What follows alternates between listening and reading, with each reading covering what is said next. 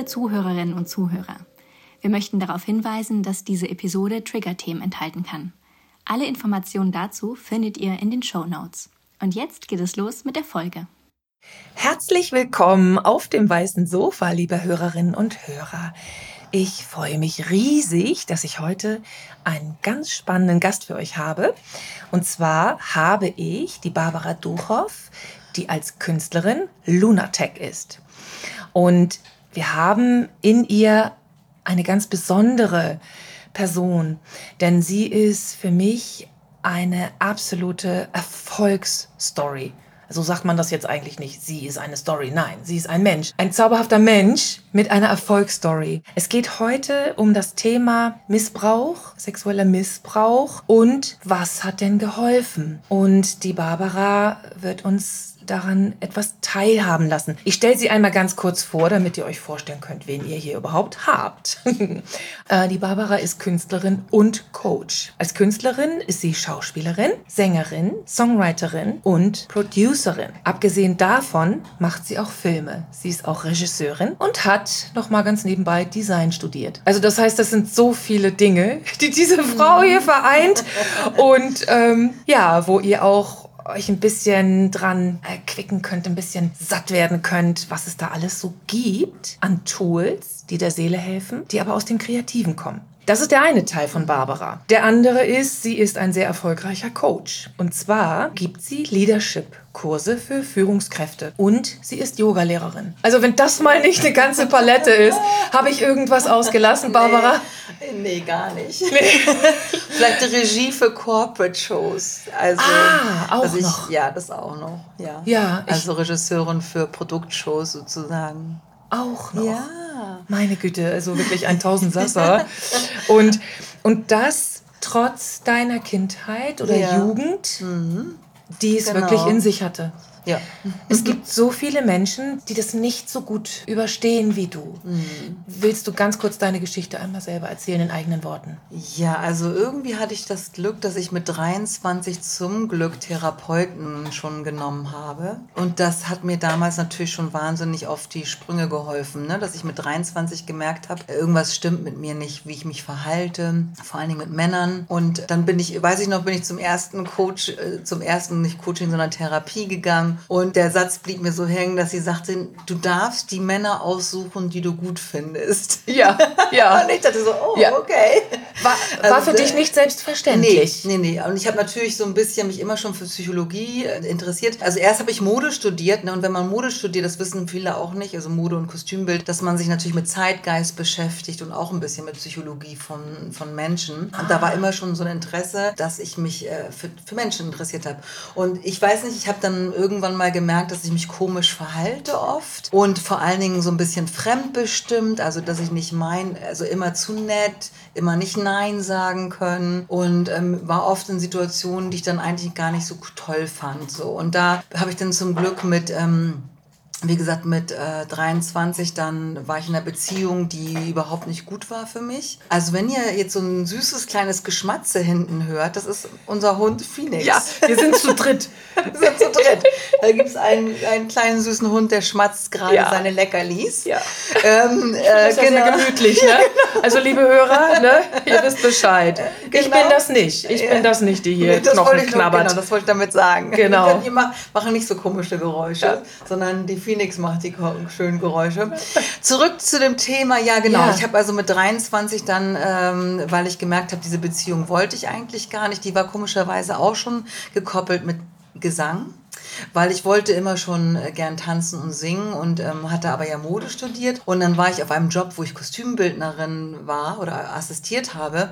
Und da war so ein Opernsänger, der hatte dann gesagt, ja, aber es ist doch nicht zu spät zu singen. Ne, da war ich, glaube ich, so 22, kurz vorm Ende vom Studium für Mode. Und dann fing er an und meinte, ja, ich gebe dir Gesangsunterricht. Und dann ist es irgendwie so eine Geschichte geworden, wo ich eigentlich nicht mehr wollte als Gesangsunterricht, aber es wurde eben immer mehr. Und das war dann für mich so ein Auslöser, Häuser, wo ich auch dann nicht rauskam, weil ich wollte ja singen und ich wollte das lernen. Dann hat jemand das eben befürwortet und das ist dann ja so ein bisschen auch manipulierend. Und dann war ich in dieser Beziehung, wo ich eigentlich gar nicht mehr wollte als nur Gesangsunterricht oder eine Freundschaft. Und da fing das an, dass es mir so deutlich wurde. Mhm. Genau, und dann war ich beim Therapeuten und der hat gesagt, nee, ähm, du darfst dir die Männer aussuchen, die du wirklich haben willst. So. Und äh, das war mit 23 und seitdem habe ich eigentlich permanent äh, dann äh, therapeutische Begleitung auch bekommen, zum Glück, mhm. weil ich, wie gesagt, weiterhin beobachtet habe, dass ich nicht wirklich abgegrenzt leben kann. Also so, dass ich einfach für mich sorge. Es war auch finanziell nicht immer so, dass ich das geschafft habe, finanziell für mich zu sorgen. Ne? Mhm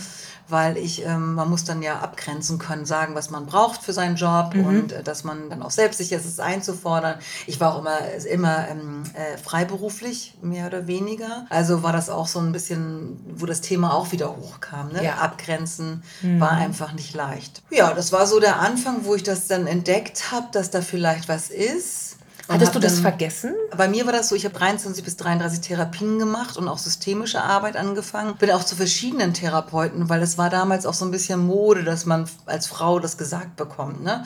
dass man missbraucht Thema hat. Mhm. Und dann ist es so, dass ich dann auch zu verschiedenen Therapeuten gegangen bin, weil ich wissen wollte, ob der nächste Therapeut das ähnlich sagt oder interpretiert. Mhm. Und es war immer ähnlich und bei systemischer Arbeit kam dann eben so raus, dass es vor drei war, weil Kinder vor drei angeblich das dann nicht wirklich er erinnern. So. Ach. Und ich erinnere nichts, außer dass ich weiß, ich habe immer einen schwierigen Vater gehabt, mhm. also der sowieso übergriffig war. Das sind so Kleinigkeiten wie, äh, lass mal die Brust testen, ob die schon wächst und sowas. Ne? Das sollte man ja als Vater nicht unbedingt mhm. machen. Mhm. Also das oder auch Witze, Weihnachtsgedichte, die immer sehr sex sexuell waren und lustig für ihn, aber mhm. eigentlich nicht lustig für Kinder. Also das war mir schon klar, aber nicht, dass da irgendwie wirklich mehr ist oder so. Und dann war tatsächlich mit 33, wo ich zehn Jahre schon in Therapie war, habe ich dann mal meine Mutter konfrontiert konfrontiert und habe halt gesagt, ja, ähm, kannst du dir vorstellen, dass da irgendwas ist? Und dann sagte sie, dass ihr Stiefvater, also ihr zweiter Vater, sie tatsächlich, und dass sie es auch weiß, dass er sie missbraucht hätte. Und wir waren unter anderem jeden Sommer bei diesem Opa sozusagen, wo mhm. sie uns immer also, geparkt hat. Ne? Und ähm, also wie gesagt, ich weiß nicht genau wer, ich kann mich an keine Situation erinnern. Ich habe in tieferen, wenn es so Richtung Hypnose oder unbewusste Arbeit geht, natürlich Bilder gesehen. Und mit 33 hatte ich auch extremste Panikattacken, also Zustände von Angst, die groß wurden, weil, also ich beschreibe das immer so, wenn es im Keller ist und die Tür ist zu, dann ist vielleicht gut, aber wenn man die erstmal aufmacht, dann kommen die Würmer ja auch so nach oben gekrochen. Ne? Und es riecht selbst aus den äh, finstersten Ecken heraus, ja. wenn man versucht, seine Leichen die ganze Zeit zu begraben. Das auch. Ne, ob ne, man sich erinnert oder nicht, genau. es war was ja. und es hat seine Wirkung und erst recht, wenn das bei dir so derbe früh war. Ja. Und was eben gerade für Sänger jetzt oder für die, die, die zuhören, die auch im Musik- oder im künstlerischen Bereich sind, also bei mir hat es auch zur Folge, dass ich meine Stimme verloren habe ganz oft. Also ich konnte nicht lange äh, lang reden oder singen, dann, dann wurde ich heiser bis mhm. kompletten Stimmverlust. Also es war richtig okay. lang ein Thema. Und dadurch bin ich dann auch weg von nur so reiner Therapie, bin ich Richtung logopädische Arbeit gegangen und habe da viel Gestalttherapeutin therapeutischer Hilfe bekommen und habe zum Glück nach dieser Beziehung, die eher so ein bisschen manipulativ war mit dem Sänger, meinen eigenen Weg weiter beschritten und habe Gesang weiter studiert äh, für mich und eben durch Logopäden weiterhin an dem Thema gearbeitet. Aber so richtig, dass, da, dass die Stimme stabil wurde, sodass ich jetzt ja auch Solo-Sängerin sein kann für drei Stunden auf der Bühne, das ist noch gar nicht so lang. Ich bin jetzt 56 mhm. und ich glaube, wenn ich nicht lüge, also mit 5 50 hatte ich mein erstes großes Konzert als Soloartist, also mit meiner eigenen Musik. Und da ist mir die Stimme auch nochmal komplett wegge weggehauen. Also, weil das natürlich auch meine eigenen Lieder waren, die hatten teilweise auch mit diesen Themen zu tun. Und natürlich ist es auch stressig, wenn man selbst auf die Bühne geht und dann noch die Regie oder den ganzen ja. Abend, das kennst du wahrscheinlich das auch, ne? Kommt noch hinzu. Ja, aber ich war damals noch lange nicht so stabil wie jetzt. Ähm, ja.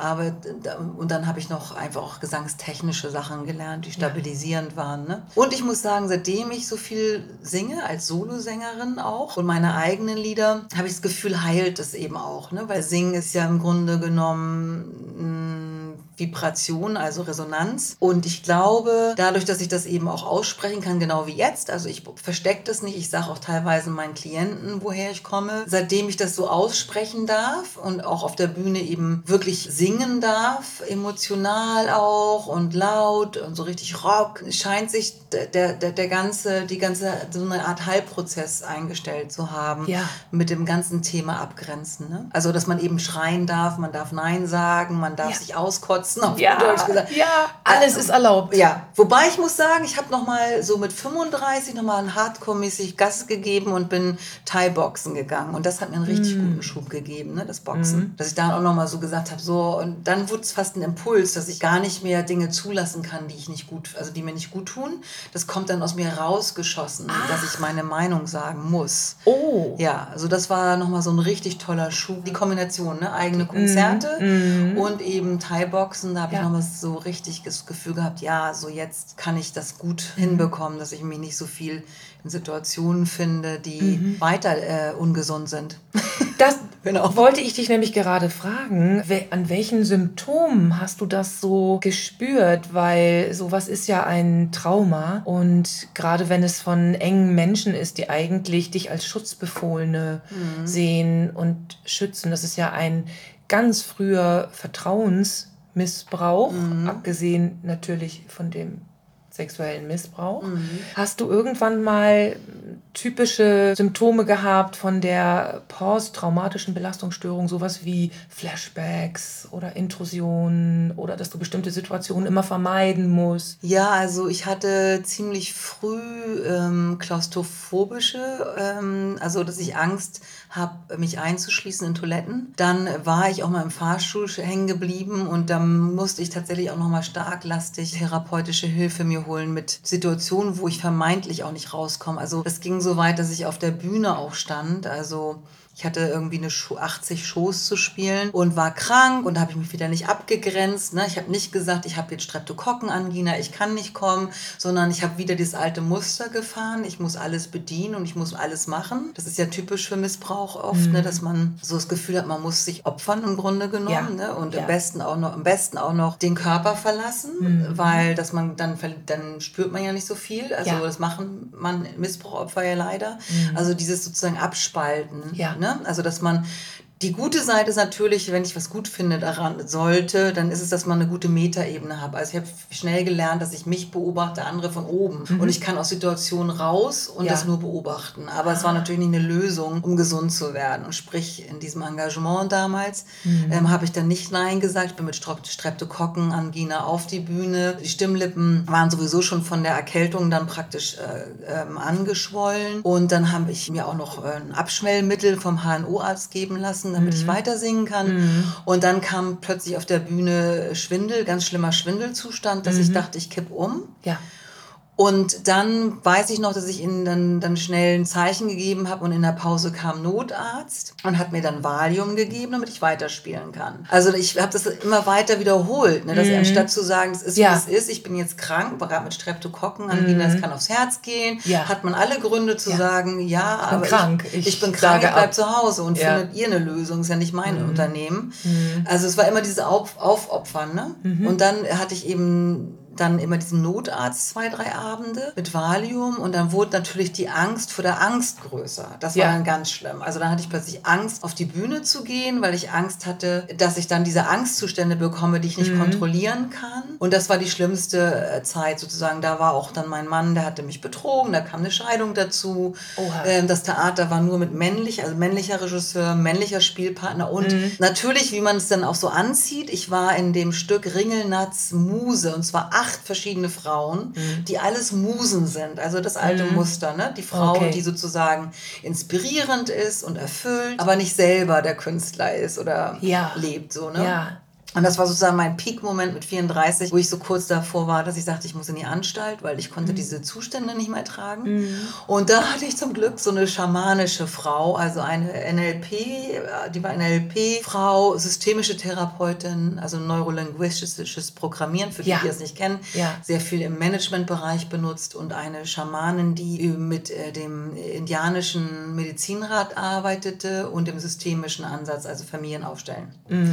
Und in diesen Ausstellungen kam eben auch immer wieder deutlichst äh, raus, dass das wahrscheinlich vor drei war, also dieser etwas größere. Und wie gesagt, in der Arbeit mit dem Unbewussten hatte ich auch ähm, Flashbacks, also mhm. aber eher so abstrakte Sachen. Also mhm. jetzt nicht, man hat dann ja so, also ich sage mal, man hat manchmal so äh, symbolhafte mhm. Images. Mhm also weil so konkret kann man das gar nicht, glaube ich, sich okay. erinnern. Vor allem, weil das bei dir so extrem früh war. Ne? Ja. Hat sich dann aber nicht mehr wiederholt. Naja, also wie gesagt, diese Vaterbeziehung war immer nicht ganz rein, finde ich. Also mhm. so eine, aber dass es irgendwie mhm. wirklich Übergriffe gab, so mhm. äh, dann nicht, nee. Also mhm. außer dass ich eben mich oft in Situationen gebracht habe, ja. wo ich dann eigentlich nicht wirklich wollte, aber mich doch irgendwie habe überreden lassen oder ja. hingeben lassen. Ne? Aber ja. zum Glück jetzt nichts anderes in dem Sinne. Mhm. mhm. Nee, aber toll war es trotzdem nicht. Natürlich also, nicht. Natürlich nicht. Und es ist ja oft so, diese Narben trägt man dann weiter mit sich herum. Und viele, die einen sexuellen Missbrauch durchlitten haben, tragen ja für ihr Leben Narben in sich, andere heilen. Und das ist das, was mich so besonders bei dir interessiert, Barbara, weil du mhm. ja eine Erfolgsgeschichte erzählen kannst. Ich möchte aber einmal einwerfen, was viele erleben nach sexuellem Missbrauch. Also zum Beispiel diese sogenannte posttraumatische Belastungsstörung. Dazu gehören ja Flashbacks, so dass man immer wieder diese Situation innerlich durchläuft. Dann Intrusionen, dass das Emotionale, wie man sich damals gefühlt hat, diese Gewalterlebnisse, ähm, auf einen zurückkommen. Und zwar ohne Kontrolle, ohne dass man es kontrollieren kann. Oder Kinder, wenn das kleinen Kindern passiert, sie sind oft sehr schreckhaft oder leiden unter einer sogenannten Hypervigilanz, sind also die ganze mhm. Zeit in Hab-Acht-Stellung mhm. und ähneln von der Symptomatik her den Kindern, die ein ADHS haben. Deswegen wird es auch oftmals gar nicht so leicht erkannt, mhm. weil es ähnlich ist bei den mhm. Jüngeren. Ne? Ah, okay, wusste ich gar nicht. Und ähm, ja, mhm. dann kommt oftmals auch ein Misstrauen. Kann ich Männern vertrauen? Bringt eine Ehe überhaupt was? Warum soll ich jemanden nah an mich ranlassen? Oder auch Selbstzerstörungstendenzen, Selbstbestrafungen. Manche haben auch dieses Phänomen der Dissoziation. Wenn ein großes Leid passiert, das nicht tragbar ist, dann ist es ja für sie so, als wenn sie die Seele kurz aus ihrem, als wenn die Seele den Körper verlässt und der Mensch Mensch in seiner Ganzheit wie in unendlich viele Scherben ähm, jetzt fehlt zerfällt. mir das Wort, zerfällt. Ja. Der Mensch zerfällt. Mhm. Und die Frage ist, kriegen wir alle Teile von uns wieder? Das ist oft lange Jahre therapeutischer mhm. Arbeit. Und die Frauen, mit denen ich gesprochen habe, für die war das eine sehr lange Reise, um wirklich alle Teile ihrer Emotionen, ihrer Persönlichkeit, aber auch ihrer Wahrnehmung wieder an sich zu nehmen. Ich finde bei dir das Schöne, Du gehst damit offen um und ermöglichst uns als ZuhörerInnen, mhm. wie es ist, so etwas durchlebt zu haben, auf einer Ebene, die nicht so direkt greifbar ist. Für ja. manche ist mhm. es sehr greifbar mhm.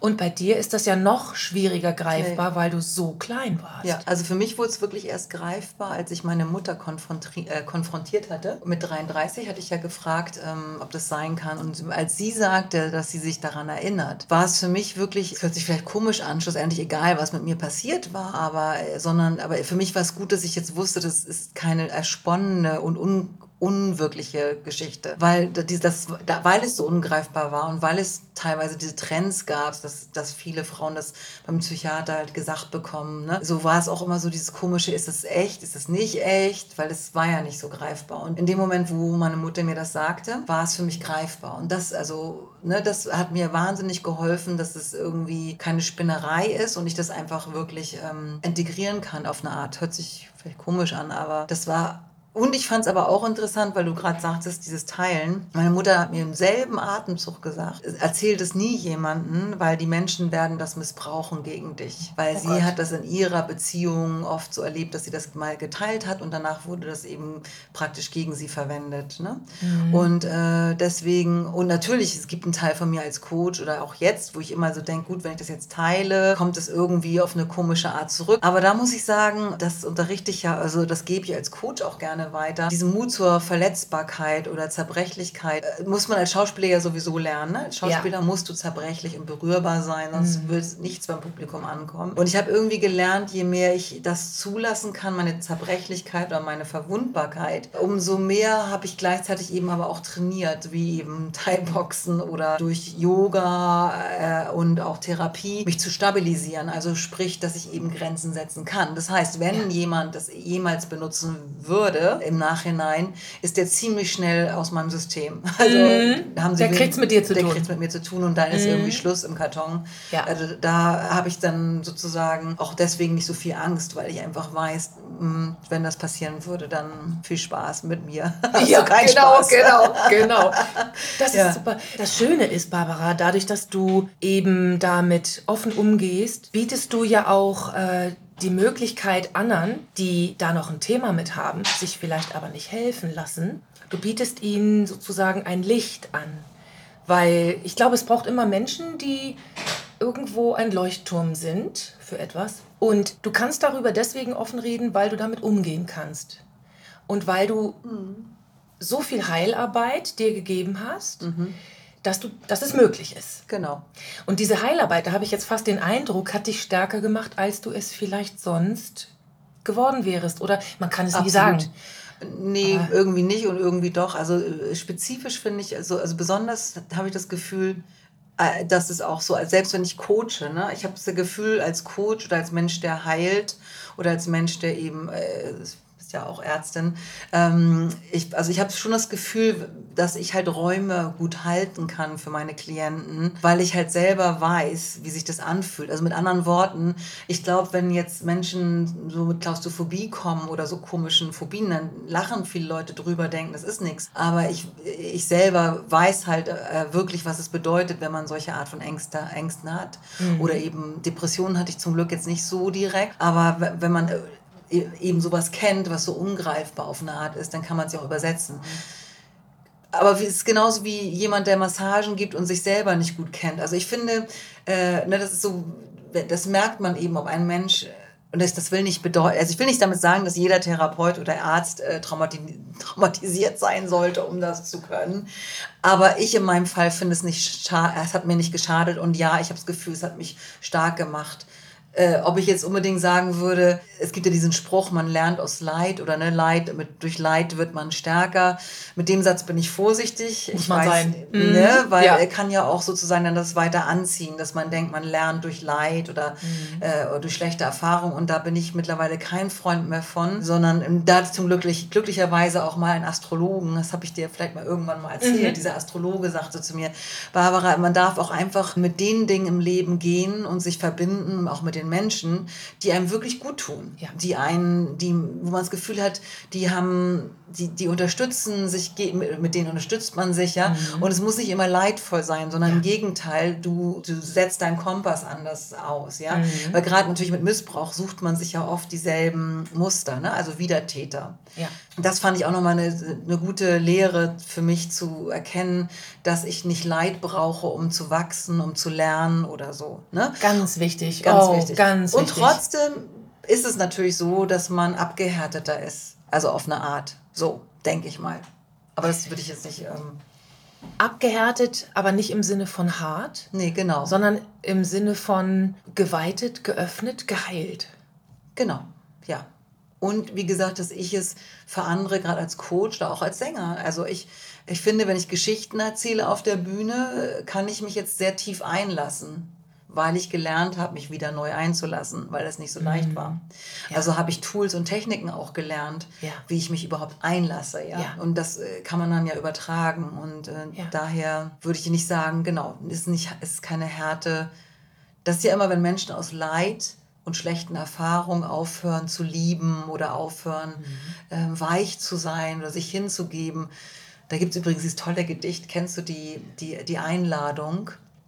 Nee. Von, ähm, war das von, die Einladung von Oriah Mountain Dreamer. Ganz tolles mm. Gedicht. Ist ein Buch, aber das hat, jedes Chapter hat einen, einen Gedichtabsatz. Mm. Und äh, das ist so ein Gedicht, wo es irgendwie so einen erinnert, irgendwie, dass, ja, dass man, ähm, auch wenn es schwer manchmal im Leben ist, äh, im Grunde genommen immer wieder darum geht, nicht zuzumachen, aufzubleiben, das Herz aufzulassen, zu mhm. lieben mhm. Äh, und eben nicht zu verhärten, was ja. leider oft passiert ne, bei vielen Menschen. Ja. Oder das alte Game geht los, mhm. also Spiel geht los, dass das Opfer wird ein Täter mhm. oder zieht sich immer das andere an. Wie in der systemischen Arbeit, also wenn nicht einer in der Familienkette irgendwann mal äh, so auch, was kann sich ja durch ganze Familien ziehen, Themen, mhm. äh, wenn nicht irgendeiner diese Arbeit macht, ja. dass es aus dem Un Unbewussten hochgeholt wird mhm. und bearbeitet wird, dann kann es ja auch nicht heilen. Dann ja. wird es halt weiter vererbt. So auf gut Deutsch gesagt, ja. ja. Auf jeden Fall weitergetragen, ne? Ja, ja genau. genau. das ist das. Genau. Und du hast ja ziemlich früh gemerkt, oh Mensch, ich möchte profitieren äh, von meiner Weiterentwicklung. Irgendwas ist. Ne, du konntest ja noch nicht sagen, was ist, weil dir war ja damals der Missbrauch noch nicht bewusst. Du hast mhm. aber gemerkt, es stimmt was nicht. Und du hattest erzählt, du hast dich in Beziehungen äh, begeben, wo du dich nicht abgrenzen konntest und auch gar keine Entscheidung getroffen, du willst diesen Mann. Nee, genau. Würdest du sagen, du wurdest von bestimmten alten Glaubenssätzen geleitet? Also, also Glaubenssätze in dem Sinne, also dieses, leider dieser unbewusste Glaubenssatz, dass ich mich immer wieder hingeben muss, mhm. auch wenn es nicht von mir gewollt ist. Das ist ja das Schlimme beim Missbrauch, dass man das leider denkt, dass man es bedienen muss und sogar Schuld hat. Also das ist ja das Fatale. Mhm. Also ich hätte als junge Frau erinnere ich mich auch, also ich hatte, bin ja irgendwie schon immer wenn man Künstler wird oder ist, hat man ja schon einen Drang zum Ausdruck. Ne? Und ich hatte schon sehr früh auch Lust auf Kleider und sich irgendwie so, ne? und ich habe deswegen hab ich ja Mode studiert. Und ich erinnere noch, das äh, haben wir beide irgendwann mal besprochen mit London auch. Ne? Ja. Das war für mich so eine Befreiung in London, anziehen zu können, was ich will und Leute gucken nicht. Und aber auch da habe ich immer gemerkt, wenn ich zu äh, sexy angekleidet, angekleidet war und dann in so eine Situation kam, habe ich auch gedacht, das ist meine Schuld. Ne? Ich habe ja bestimmte Zeichen gesetzt oder mhm. ich habe mich ja so verhalten und dann habe ich es immer bei mir gesucht. Ne? Mhm. mhm. Also ähm, insofern ist, mhm. ich weiß nicht, ob das die Frage beantwortet. Ähm, kannst du es nochmal wiederholen? Der, Gab es Glaubenssätze, die du damals beschlossen hattest, ähm, die, mit denen du erstmal auf deinen Heilungsweg gehen musstest? Weil manchmal beschließt man ja auch, ja. ich bin schuld, wie du sagtest, genau. ne? Und oder ähm, auch so etwas wie, ich, ich bin ja nichts wert. Genau. Deswegen muss ich super erfolgreich werden. Oder manch einer gibt dann gleich auf und sagt, ähm, ich müsste so erfolgreich sein, das schaffe ich gar nicht, da brauche ich ja. gar nicht erst anfangen. Ja es, es geht ja oftmals dann auch in die Extreme, dass man sich gar ja. nicht mehr so wirklich entscheiden kann, wie soll mein Lebensweg sein, sondern ja. du bist fast gezwungen, überzukompensieren und ja. brauchst viel Geld, viel Drogen, viele Männer. Äh, definitiv. Ne? Also die, Was weiß ich. Auch die Bühne war für mich, das weiß ich, ich habe dann neben dem Modestudium schon als Ankleider gearbeitet beim Scha Deutschen Schauspielhaus. Und ich weiß, dass die Bühne für mich damals schon so reizvoll war, weil man sozusagen da ja ähm, aus der echten Welt aussteigen kann, was ich ja als, als Missbrauchopfer kannte, auch so nicht. Ich entfer entferne mich vom eigentlichen Leben und bin sozusagen dann in Safe. So. Und die Bühne war für mich auch immer so ein Ort, wo ich das ja auch dann selber gestalten kann und da habe ich es dann ja im Griff.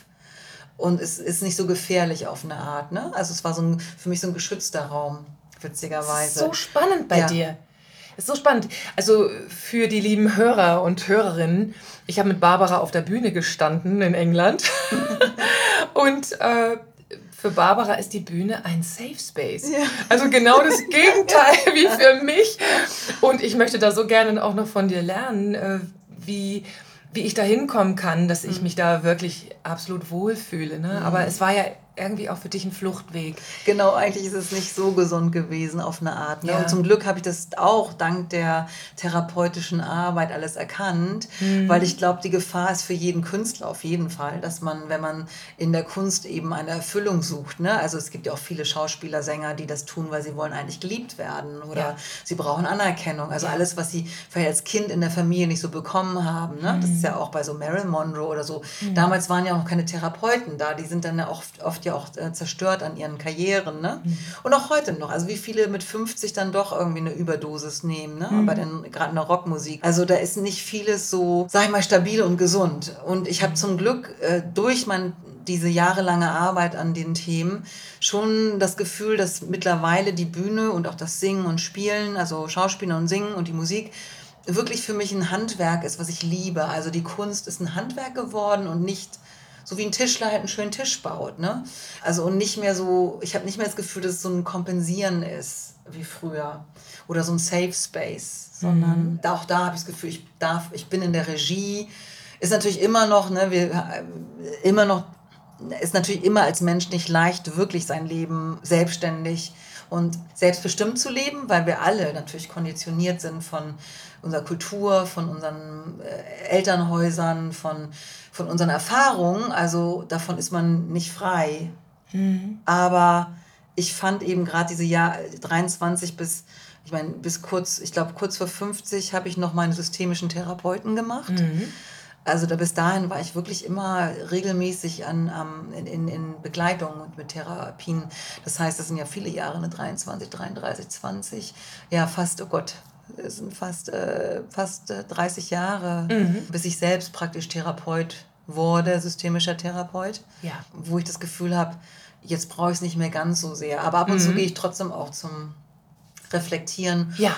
Einfach um noch mehr, ne, so wirklich in dieses Selbstbestimmte zu kommen. Mhm. Das ist ja auch gerade als Indie, also Independent Music, Musician, diese auch da nochmal auf tiefen Ebenen zu gucken, wie ja. kann ich noch selbstständiger und selbstbestimmter werden und nicht hoffen, jemand entdeckt meine Musik genau. oder, ah, oder äh, ich mhm. brauche ein Label oder mhm. ich brauche ne, immer dieses so, sondern einfach zu sagen, okay, was fehlt, okay, was mache, was brauche ich, also gucke ich, äh, fast analytisch, dann muss ich das eben lernen oder ich muss mhm. dann gucken, wo ich es kriege. Aber ja. ich bin kein Opfer mehr.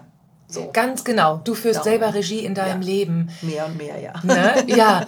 Würdest du denn sagen, es ist noch was übergeblieben aus der Zeit? Oh ja, ja, ja, ja, ja. Also es ist, ja. Nicht, es ist nicht weg, auf keinen es Fall. Ist nicht weg. Nee, es ist nicht weg. Es ist absolut nicht weg.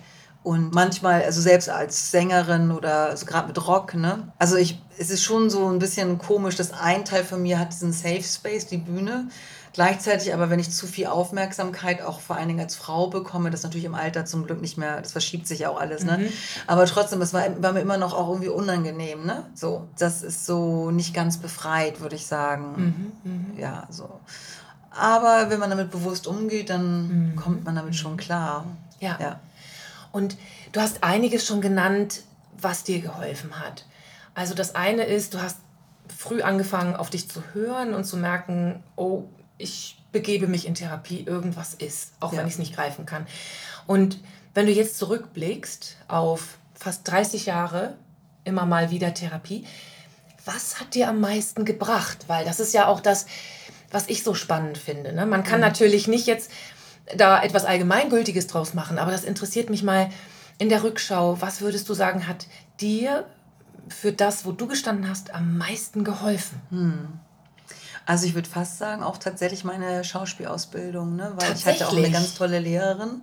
Also ich würde es nie trennen von den therapeutischen Prozessen, aber also die Schauspielarbeit war schon auch, dadurch, dass man verschiedene Rollen spielt und man in so Extreme reingeht, man eben auch als Schauspieler muss man seinen Keller irgendwie kennen und aufräumen, ja. weil man kann sich ja vorstellen, dass man gerade besetzt wird und es war tatsächlich auch so. Ich habe oft in, äh, im Theaterbereich Prostituierte gespielt.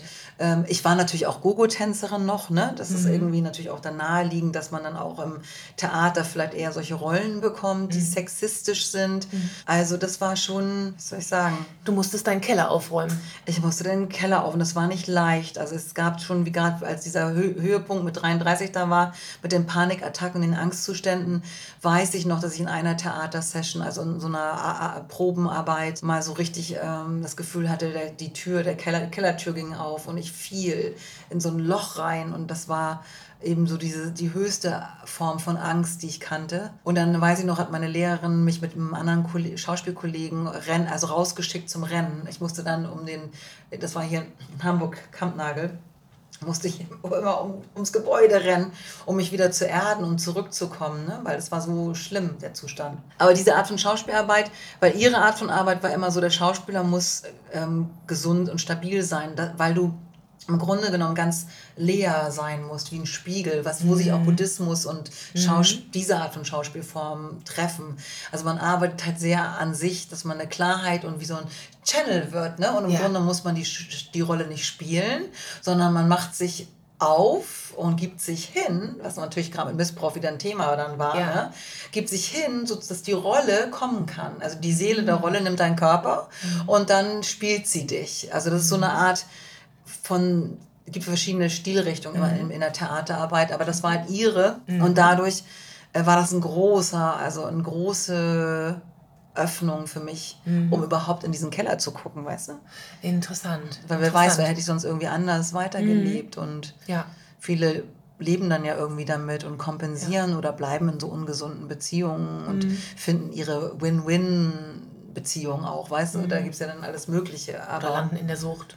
Oder landen in der Sucht, genau. Das ist übrigens immer noch ein bisschen Thema. Also ich habe leicht immer noch mit Alkohol zu tun. Also nicht jetzt Hardcore, ähm, äh, hart, so Whisky und sowas oder, oder Wodka, ne? aber trotzdem fast täglich Wein und äh, das ist immer noch so eine Baustelle, wo ich schon denke, puh, das hat einfach noch was damit zu tun, wo man sozusagen, wo ich in einer Art Betäubung bleiben will, anstatt wirklich ins Leben zu kommen. Ne?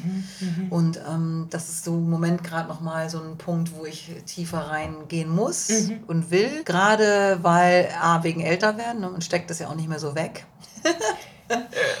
und aber auch, ähm, weil ich das Gefühl habe, äh, gerade jetzt, wo ich mehr und mehr Rock singe, also es gibt ja so Leute, die singen das und können danach noch rauchen und Party machen. Ich nicht, weil ich ja die, dieses Stimmthema auch habe, wegen dieser Missbrauchgeschichte, ne? dass die nicht so stabil war. Ja, und äh, deswegen muss ich eben extrem aufpassen auf mich, auf Ja. meinen Körper, auf meine Gesundheit. Heutzutage ist es auch so mit den Angstzuständen, wenn ich es ansatzweise merke, dass was kommt, dann ist es für mich ein, wie so ein Engel vor der Tür, der sagt, Achtung, ausruhen, Achtung, mehr schlafen. Also das ist eben so, was ich zum Glück gelernt habe. Ja. Aber das Thema ist natürlich nicht, noch nicht ganz zu Ende. Also das, Ja, wie das so oft ist, ne? in ähm, therapeutischen Prozessen. Das ist einfach ein Prozess. Es, manches sind Lebensthemen und Heilung ist ja nun mal leider nicht etwas, wo man sagen kann, okay, das ist jetzt vorbei. Ne? ne, wir schneiden ist- den Krebs raus und er ist weg. So Genau, ist so es ist nicht. es nämlich Nee. auch nicht. Richtig, ne? Ja, und das finde ich total spannend, dass du sagst, die Schauspielausbildung hat dir für deinen Heilungsweg viel gegeben. Und man merkt es dir ja auch an, die Musik und das Kreative. Du behandelst ja immer wirklich Themen, die aus der Tiefe deiner Seele kommen. Und dann interessiert mich aber nochmal von den Therapien, die du bisher hattest. Gesprächstherapie, Hypnose, Schamanismus. Ja. Pharmakotherapie war nie, ne? Nee, zum Glück. Nein. Nee. Also Aber- toi, toi, ja, toi. Das, ja.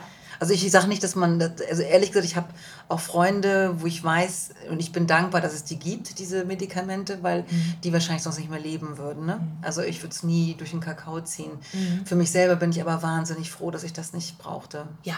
So. Ja. Ja.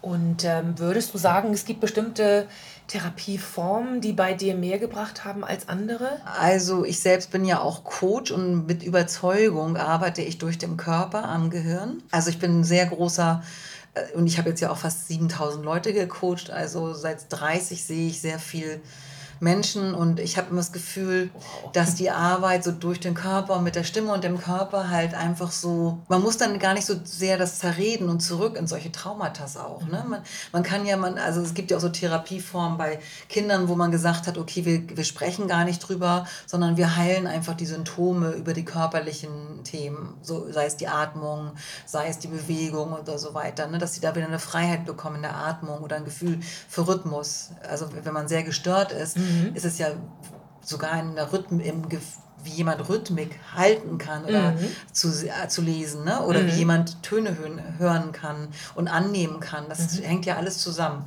Und da äh, bin ich für mich selber fand ich das eben immer auch schöner, gestalttherapeutisch auch zu arbeiten zum Beispiel. So, aber ich würde nie, auch da würde ich nie sagen, dass mir nicht die Analyse, das war ja Gespräch, ne?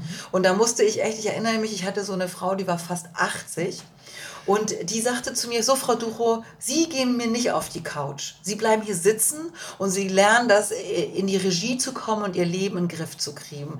Wegtrancen geht hier nicht mehr. Also ich muss auch selbst sagen, Wow. äh, ne, und das war so eine spießische Spießerin. Ich dachte, was soll ich denn von der schon lernen? Aber ich glaube, ohne die Frau wäre ich jetzt als Selbstständige nie äh, so gut im Verhandeln geworden und meine Preise einfordern und so. Ne? Deswegen, also ich finde, äh, ich glaube, es ist immer so ein bisschen mit Therapie ist es, glaube ich, so ein bisschen so, man muss gucken, wer ist stimmig für einen, also auch der Therapeut, wer, welche Form Mhm. so. Und trotzdem bin ich der Überzeugung, dass eben gerade so durch das Unbewusste und durch die Arbeit übers, weil man dann trickst man ja seine Gedanken aus, weil die Gedanken sind ja oft sehr konditioniert und sehr antrainiert oder sehr sehr so ein Käfig, sage ich immer, weil die halten uns in unseren Glaubenssätzen. Und so über die Arbeit, über, über Stimme und Körper kann ganz schnell eben helfen, dass man aufhört, dieselben Gedankenketten zu denken. So. Und damit kann man natürlich die Welt plötzlich ganz anders sehen oder wahrnehmen, als wie sie eigentlich ist. So, würde ich sagen. Ja. Also die hat die Arbeit über den Körper auch noch mehr gebracht als dieses drüber reden. Ja. Die reine Also Gesprächstherapie. de- deswegen war der Schauspieler so nicht, toll. ne? Ja. Also ich meine, die Ja. Schauspielarbeit Mhm. war wirklich deswegen so toll. Das war eben auch eine körperliche Schauspielarbeit, nicht. Also im deutschen Theater ist es ja oft vielleicht noch ein bisschen mehr, dass man viel schön redet. Also ich Mhm. Bin jetzt gemein, so schlimm ist. Aber, Mhm. aber, wir, also, aber es ist wirklich eine sehr physische Körperarbeit gewesen, fast mit asiatischen Wurzeln. Also sie war, sie war eine Inderin aus Afrika, die aber in London lebte und hatte so ganz moderne ähm, Techniken, wo man eben sehr stark über, wie beim Yoga oder Tai Chi, über energetische Arbeit auch arbeitet als Schauspieler. Interessant, interessant. Ja. sehr spannend. Also dieses über den Körper gehen, das ist auch meine persönliche Erfahrung. Und ich glaube, dass ein Heilungsweg aber etwas ganz Individuelles ist. Ne? Jeder muss da auch so Ja. für sich schauen, worauf springt er oder sie an, bei welchem Thema. Nichtsdestotrotz möchte ich so ein paar Sachen nochmal ganz generell ansprechen. Und zwar, ich habe mich mit dem Thema nochmal befasst, sexueller Missbrauch, Gewalt und ich war ganz erschlagen über die Zahl. Jede siebte Frau in Deutschland erlebt sexualisierte Gewalt und das finde ich richtig viel. Hm. Das hätte ich nicht gedacht, ganz Krass, ehrlich. ne? Das hätte ich nicht gedacht. Und ähm, jetzt habe ich gesagt Frau, also weiblicher Mensch. Hm. Ne? Ähm, weil es ist ja auch schon in der Kindheit und Jugend ein Thema. Ne? Hm. Und, äh, aber zur Anzeige kommt nur jeder 20. Fall. Oh wow. So Das es ist, auch nicht. ne? Das Immer, Und- trotz, der, äh, trotz der MeToo-Bewegung. Es wird sicherlich besser, aber ich habe zum Beispiel auch von Fällen gehört, da sagte man von Seiten der Polizei, sind Sie sicher, dass Sie das zur Anzeige bringen wollen, weil Ja. Sie müssen hier vor den männlichen Kollegen alles nochmal schildern. Sie müssen uns sagen, was genau ist passiert. Hm. Und das kann eben auch zu Retraumatisierung, Reviktimisierung, so ein komisches Wort, Ja. führen und nicht jede Frau erträgt das überhaupt. Ja, ja, ja. Ne, weil äh, da Recht zu bekommen bedeutet zu kämpfen Mhm. zu einem Zeitpunkt, wo man in sich zusammengebrochen ist, Ja. oftmals, ne, Ja, wo man ja, seine ja. eigenen Puzzleteile von sich selbst wieder zusammensuchen muss. Und sehr oft ist es ja auch im eigenen Haus. Das heißt, Mhm. was ist danach? Ne? Würde man den eigenen Vater oder den Onkel oder Ja, weil es ja bedeutet ja So. wahrscheinlich auch dann Gefängnis oder. ja, Ja. welche Konsequenzen hat es? Oder wird es sogar noch schlimmer? Kommt der Ex an und verfolgt mich? Äh, ne? Sowas. Ja. Und was ich auch ganz spannend fand, ist, ähm, dass die Vergewaltigung erst 1997 zu einer wirklichen juristischen Straftat Wahnsinn. definiert wurde. Also ich meine, das bezieht sich auf Ja. die Vergewaltigung in der Ehe. Davon gehe ich jetzt mal Ja, aus. ja. Na, aber äh, das ist unheimlich spät. Ja. Ja. Und dass von den Fällen, die angezeigt werden, nur tatsächlich 8% tatsächlich geahndet werden. Unheimlich viele gehen wieder frei raus aus Ermangelung an Beweisen. Also das hätte ich ehrlich gesagt nicht gedacht.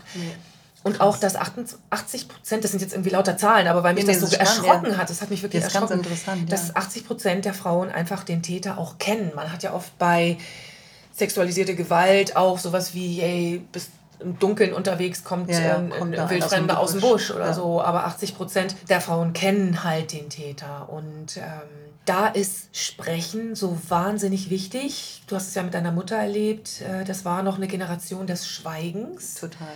Mhm. Schweigen teilweise natürlich auch aus Selbstschutz. Ja. Und ich habe schon den Eindruck, dass sich da etwas getan hat, wenngleich Ja. sich noch viel mehr bewegen Ja. müsste. Sprechen ist wichtig, um sich Unterstützung Mhm. zu holen. Natürlich mit Menschen, also denen man auch wirklich vertrauen kann. Ja. Und wenn man in einem kaputten Umfeld ist, dann weiß man das ja manchmal gar Nee. nicht. Und ich glaube, es kommt tatsächlich noch dazu, also eins meiner Images, was ich als erstes durch die Schauspielarbeit entdeckt hatte, war so ein Bild, dass ich, also eine Erinnerung, dass wenn ich, also ich gehe an so, einem- an so Büschen vorbei und ähm, da sind Baby, ähm, da sind Babybirds, also kleine Küken in den Nestern und wenn ich laut bin, dann fliegen die alle weg und sterben. So, und das war so eins dieser Images, wo ich gemerkt habe, dass ich Angst vom Lautsein hatte oder vom ne, Lautsein hatte, weil dann würden diese Babyvögel sterben. Und das war für mich schon so, dass ich, ah, interessant, also da, äh, weil ich nehme, also es ist ja auch oft so, wenn da irgendwas passiert, passieren gespr- ausgesprochen oder nicht ausgesprochen, natürlich äh, der Deal statt, du sagst das nicht. Weil Mhm. sonst passiert das und das. Ja. Also ob es ausgesprochen wird oder nicht ausgesprochen wird, diese Energie ist definitiv da. Ja. Und das war so praktisch eins meiner auch so richtig prägnantesten Erinnerungen, wo ich dachte, ah, interessant.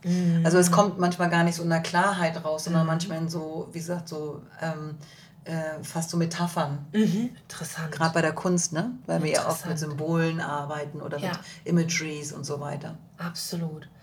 Absolut. Und an die Hörerinnen oder Hörer, weil das betrifft natürlich auch Jungs oder Jugendliche, Männer. Es sind ja nicht nur Frauen, die so etwas erleben. Wichtig ist, dass ihr jemanden findet, mit dem ihr sprechen könnt. Und wenn ihr im Moment in einem Umfeld seid, das euch nicht gut tut und ihr wisst nicht, an wen ihr euch wenden könnt, es gibt immer noch die Möglichkeit, bei der telefonischen Seelsorge anonym zu sprechen.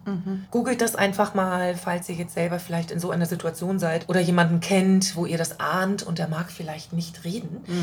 Vielleicht auch, weil er bedroht wird damit oder erpresst, ja, ich nehme dir die Kinder weg, wenn. Ja. Oder was auch immer passiert. Ne? Ähm, Es gibt immer noch die telefonische Seelsorge und ich werde die Nummer nochmal in die Shownotes verlinken. Aber es gibt eine Nummer 0800 111 0 111. Das ist die Telefonseelsorge. Die steht einem als eine der Adressen, als Ansprechpartner, die steht euch zur Verfügung. Und ansonsten wendet euch auch an Therapeuten, ärztliche Therapeuten, Psychotherapeuten. Na, wir haben Schweigepflicht und da verlässt auch nichts äh, den Raum. Und man Also ich- braucht das. Ja, und viele wissen vielleicht auch gar nicht, ich müsste eigentlich immer noch so sein. Man darf sich, also wenn von der Krankenkasse ja auch oft fünf Therapeuten angucken, probatorische Sitzung. einen auswählen. Ne? Also Genau. man, man da, gerade in Deutschland kann man schon wirklich viel Hilfe bekommen und muss es ja nicht Ja. selber bezahlen. Ne? Genau. Das ist auch ganz wichtig. Ganz Und genau. man darf sich die aussuchen, also klar, manchmal sind es Wartelisten oder so, ne? aber gerade in Notfällen,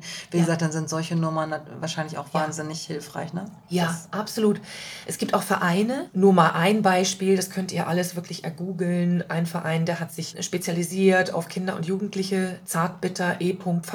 Aber vielleicht habt ihr ja Menschen, mit denen ihr wirklich sprechen könnt, aber bitte nicht schweigen. Öffnet euch. Ne? Guckt genau, wer ist das und bittet um Vertraulichkeit, aber nicht schweigen. Es gibt so viele junge Mädchen und Frauen, die brauchen Jahre, bis sie das erste Mal überhaupt über dieses Thema sprechen. Ja, weil die Scham ist auch so groß. Ja. Das ist ja ein ganz Ja. schlimmes Thema. Also, Ja.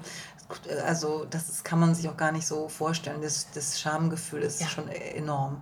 Ja. Und deswegen ist tut das so wahnsinnig, es fällt so wahnsinnig schwer, Ja. sich das auch auf eine Art einzugestehen. Also dieses, dieses Gefühl, ne? Ja, Und äh, ja, nee, kein leichtes Thema. wirklich kein leichtes Thema. Deswegen bin ich auch so froh, liebe Barbara, dass wir da hier Ja. Mhm. einfach ganz offen drüber sprechen können.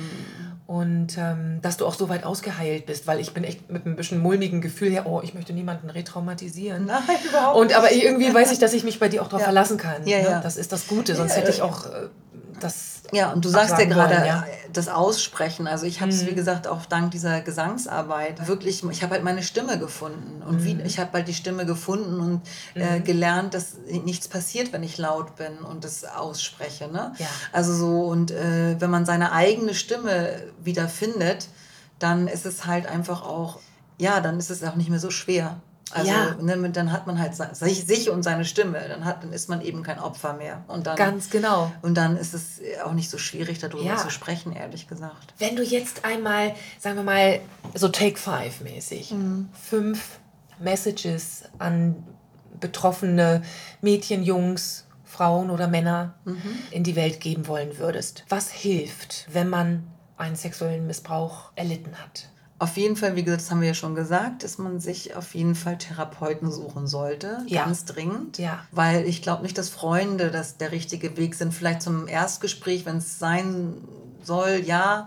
Aber eigentlich gibt es wirklich tolle Fachleute und gerade in Deutschland, wir haben gutes Netzwerk. Also Ja. ich würde sagen, auf jeden Fall sich mit Ärzten und Therapeuten sich anvertrauen. Ganz wichtig. Ja. Dann ähm, beobachten eben auch bei denen, die es nicht so ganz klar wissen, äh, wenn man eben so immer wieder merkt, man, man grenzt sich nicht gut ab und man ist in Situationen, die nicht gut für einen sind, dann auch dann äh, die Arbeit an einem selbst, also die Arbeit, dass man an sich selber arbeitet. Man kann alles lernen, davon bin ich voll von überzeugt. Also ich würde, wie gesagt, natürlich jedem Menschen wünschen, dass er auch mit Stimme und Körper und Musik zu tun hat. Ich finde Musik höchst heilend.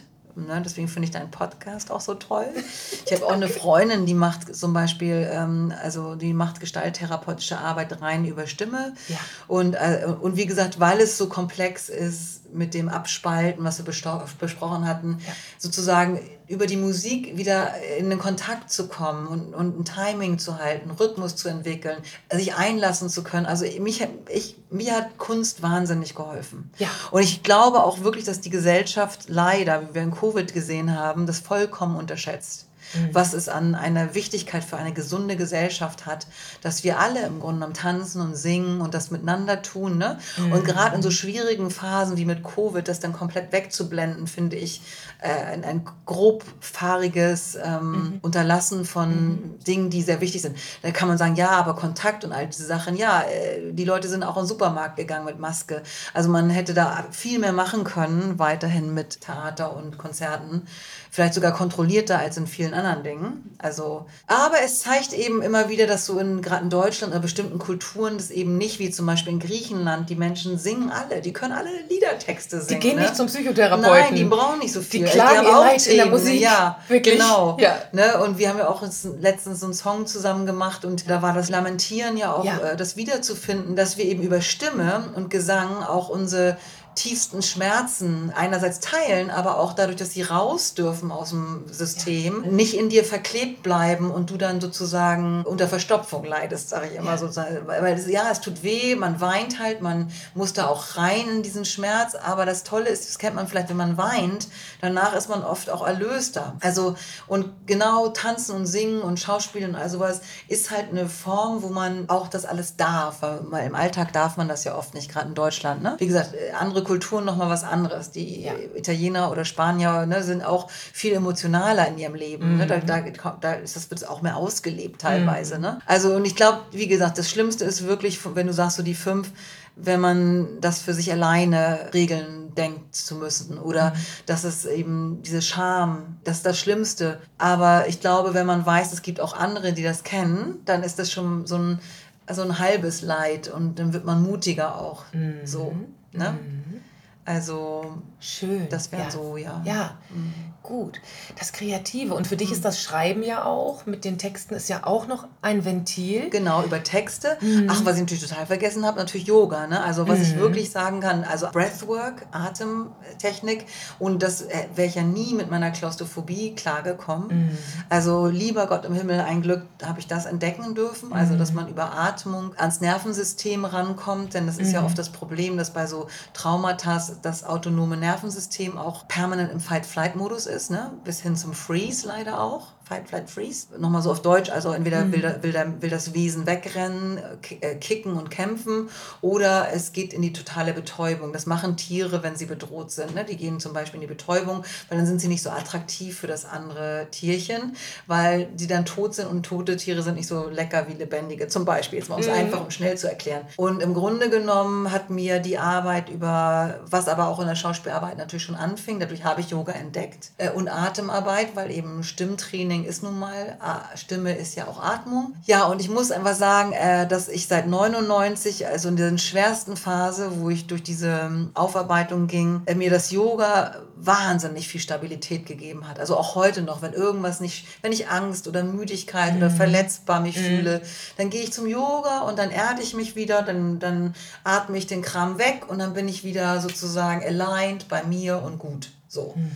Ich weiß gar nicht, wie Menschen ohne so bestimmte Sachen leben können, wie es muss ja nicht Yoga sein. Ich denke auch Qigong, Tai Chi oder auch Kampfsport mhm. oder überhaupt auch Sport. Also man gibt ja Leute, die nicht mal Sport machen und das finde ich ist wahnsinnig wichtig, wenn man solche Themen hat, ne? Ja. Also äh, die schwerlastig im Traumata-Bereich sind und wo die Nerven eben blank liegen, auf gut Deutsch gesagt. Ja, genau. genau. Und gibt es auch eine Verbindung zum Schamanismus, der dir da auch gedient hat in dieser ähm, Heilungsphase? Also die Zeit, wo es am allerschlimmsten war, wo, ne, in dem, wo ich Theater gespielt hatte und da hatte ich erzählt, dass der Notarzt kam und ich das Gefühl hatte, ich konnte überhaupt nicht mehr auf der Erde bleiben. Also mein Körper ist, hatte so Zustände wie, dass ich das Gefühl hatte, ich rutsche vom Erdball. Also ganz absurd. Also weil die ist ja rund, die Erde. Und ich hatte immer das Gefühl, ich könnte hier nicht also ich rutsch weg. Mhm. Also und diese Angstzustände, dass ich keinen Halt gefunden habe, auch nicht im Körper, da bin ich tatsächlich zu einer dieser Frau gegangen, die ja auch Schamanin ist. Mhm. Ne? Und die hat mit mir auch eine Rückführung gemacht. Mhm.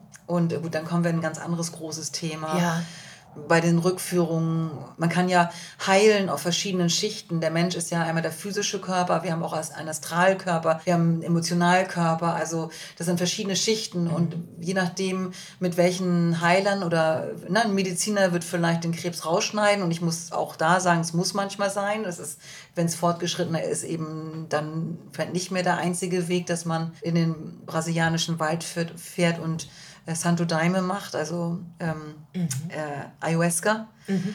Das habe ich aber auch erlebt. Also ich habe zwei Tage Ayahuasca äh, damals mit, auch schon mit 26 mitgemacht. Und es war mit Brasilianern auch aus dem Regenwald. Und da habe ich schon eine tiefe Einsicht bekommen, das, was wir eigentlich sind als Wesen. Also, dass wir eigentlich, das war damals eben meine Erfahrung, ich weiß, da können sich andere darüber streiten, aber für mich war es damals sehr klar, dass wir eigentlich alle Energiewesen sind und auch dadurch alle verbunden sind. Wie man bei Covid auch sieht, wir atmen alle dieselbe Musik, äh, Musik sage ich schon, dieselbe wir Luft. dieselbe Musik, ja. dieselbe ich bin dafür. Ja. Aber ne, also so auf gut Deutsch gesagt, ist es, war es eben damals für mich eine, so eine Erkenntnis, ähm, dieses Ganze über, mehr über Energie zu arbeiten. Mhm. Ne? Also äh, schlussendlich äh, in, in so, so einer schamanistischen Arbeit gab es halt ganz schlimme Zustände, wo man äh, durchgeht, weil man kriegt halt ganz viele Erinnerungen, vielleicht auch, wenn man dran glaubt oder auch nicht, aus, mhm. aus anderen Leben. Und es gab aber auch immer den Moment, wo es einfach nur pure Energie war und Licht. Und da war es total friedlich.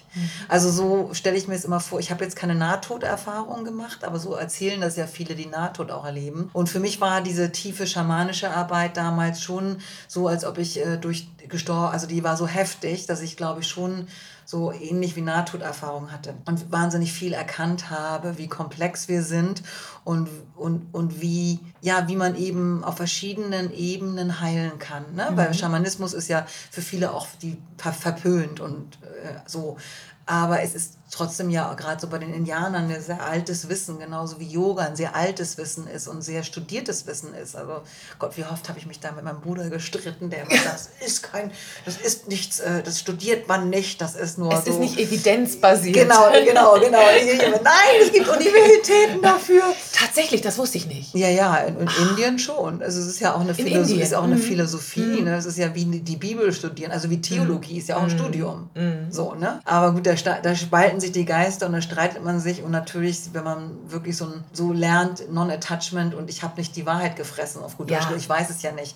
Aber ich finde, mir hat es geholfen, zu verschiedenen Zeiten in meinem Leben auf verschiedenen Ebenen anzusetzen für die Heilung. Genau, ne? ganz so. genau. Das finde ich das Spannende dabei, weil das ist wirklich eine Reise, es ist eine ja. Heilungsreise und für dich war zu verschiedenen Zeitpunkten etwas verschieden, etwas anderes gut. Ja. Und du musstest immer wieder neu suchen. Ja. Ne, was genau. hilft dir jetzt? Ich würde es nicht mal suchen nennen. Ich, ich glaube, wenn man, an, wenn man wirklich sagt, ich gehe den Weg, das der ist ja nicht nur Heilung, auch Self-Growth. Also wenn man ja. den Weg gehen möchte, mhm. dass man äh, sich äh, Self, ich sag, wie heißt es denn auf Deutsch? Es hört sich immer so schlimm auf Deutsch an, Selbstverwirklichung oder was, wenn man wirklich das leben will, was man mhm. vielleicht als Seele auch hier auf der Erde leben sollte. Mhm oder wer man wirklich ist. Also mhm. wenn einen der Weg, wenn der Weg einen interessiert und man fängt den an, dann ist es, glaube ich, sowieso so, dass man gar nicht mehr suchen muss. Dann kommen die mhm. Informationen. Und sowieso als Künstler ja, weil wir sehr visuell sind und sehr äh, mit Symbolen und Imageries, weil Kunst ist eigentlich, ne, es sind ja Symbole. Also wenn wir ein Theaterstück oder ein Bild malen, dann sind ja, es sind ja Symbole auch auf eine Art. Mhm. Und die sprechen zu anderen Menschen. Und das heißt, wenn man diesen ganzen Weg erstmal anfängt und man ist gut in, mit seiner Intuition, seinem Instinkt verbunden, dann muss man gar nicht mehr suchen, die kommen dann. Dann weißt du, okay, jetzt muss ich dahin und mit dem Menschen arbeiten und jetzt muss ich dahin. Nicht muss, also ich muss es, weil ich spüre, dass es mein dass es mir weiterhelfen wird. So. Mm, Ich schaue auf dein T-Shirt ja, und da sehe ich eine Squaw. Ja. Und darunter steht, das ist jetzt nicht abgesprochen gewesen, Medicine Woman. Ja, das also das finde ich super spannend und ich komme gerne sozusagen, schließe diesen äh, heutigen ja, Kreis der, ja, des Mitreisendürfens.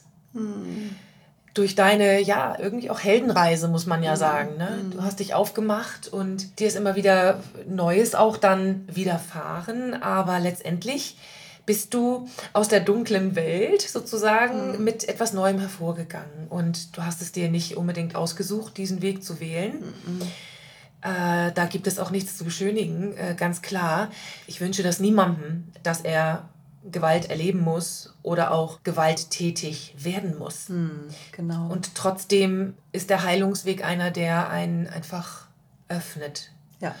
Und wer den konsequent geht, hat eben eine, eine Weitung in sich. Und jetzt möchte ich dich als Abschluss gerne mhm. nochmal fragen, wenn du, wenn es sozusagen eine Mission gäbe, wo du sagst, die Generation nach dir, denen wünschst du etwas oder du möchtest ihnen ein Buch der Erkenntnis auf den Tisch liegen lassen. Wie würde dieses Buch heißen? Also im Moment ist es tatsächlich so, dass ich interessiere mich auch gerade so jetzt für kollektives ähm, Heilen. Also sagen wir mal, wir haben ja Ukraine Krieg gerade mit Russland und natürlich als Deutsche hat mich das auch wieder so bewegt, ne, dieses Kriegserbe und da müssen wir das immer noch haben.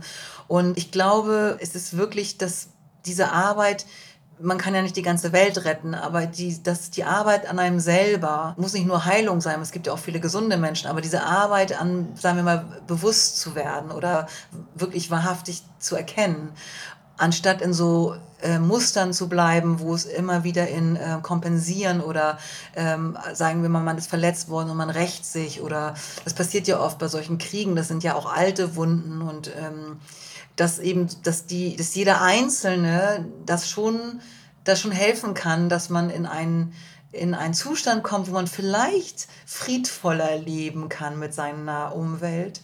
Was nicht heißt, dass man Konflikte nicht ähm, äh, denen ausweicht oder so, aber dass man, wie gesagt, ein Stück weit wahrhaftiger ist, selbstbestimmter, wahrhaftiger und dadurch auch friedbringender für sich und die Umwelt. Wahrhaftigkeit schafft Frieden. Könnte das so ein möglicher Arbeitstitel sein für Barbaras ja, Lebensbuch? Wie schön.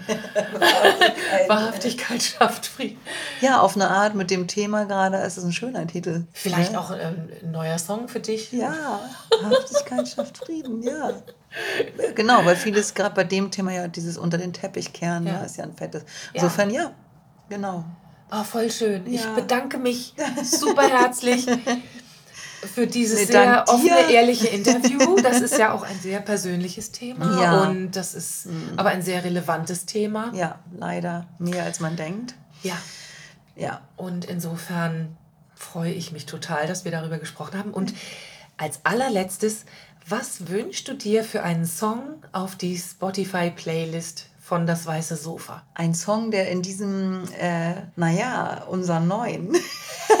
ich habe da fast mit gerechnet, aber das war jetzt nicht abgesprochen oder so. Lumina. Lumina von Lunatech. Und und Blond. Ja. Oh Mann, schön. Ja, liebe Hörerinnen und Hörer. Ah, da klingelt's auch. Es klingelt. also, ich wünsche euch ein wunderschönes 2023 und sprecht drüber. Also, alles Liebe von Vicky und Barbara. Ciao. Ciao. Tschüss.